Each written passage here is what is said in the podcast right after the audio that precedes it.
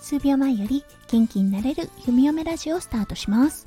おはよう、こんにちは、こんばんは。 Hello、弓嫁です。このラジオはオーストラリア在住19年の弓嫁が日々のハッピーや発見を声に乗せてお届け、ふわっとトークラジオです。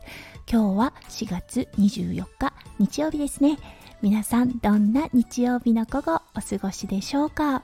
弓嫁が住んでいるオーストラリア、今日は連休の中日となっております。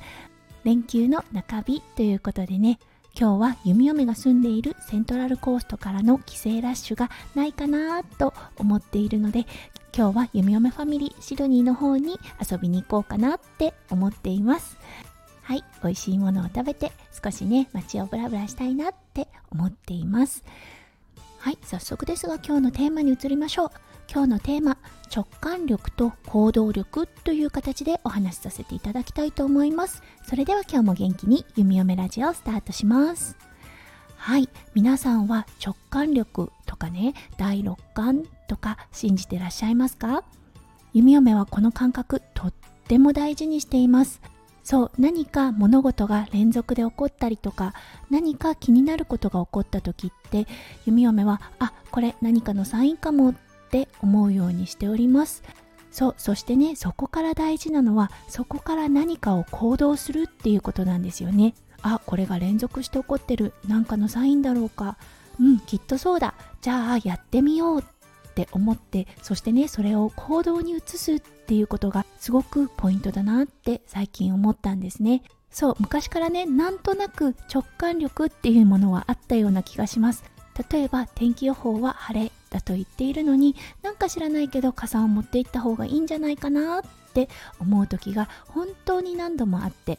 そうだけどその時にいやいやいや天気予報が外れるわけがない。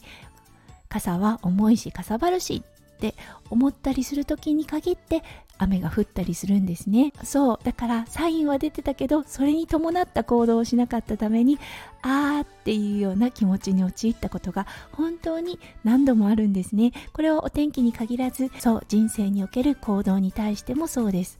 そうそこからねそれを何度も何度も繰り返してやっと気がついたことそう何か予感があった時にそれに沿って行動するが成功のポイントだっっていうことですね。はい。これ皆さんはどうでしょうか？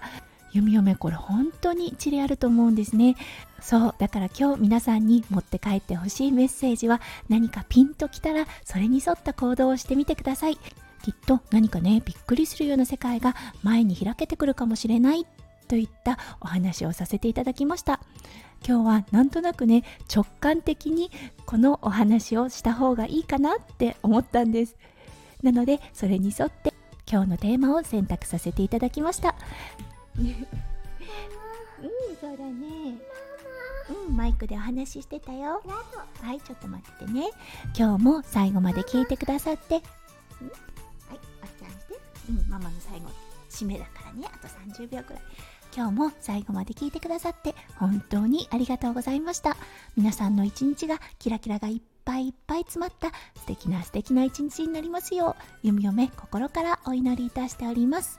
それではまた明日の配信でお会いしましょう。数秒前より元気になれる弓嫁ラジオ弓嫁でした。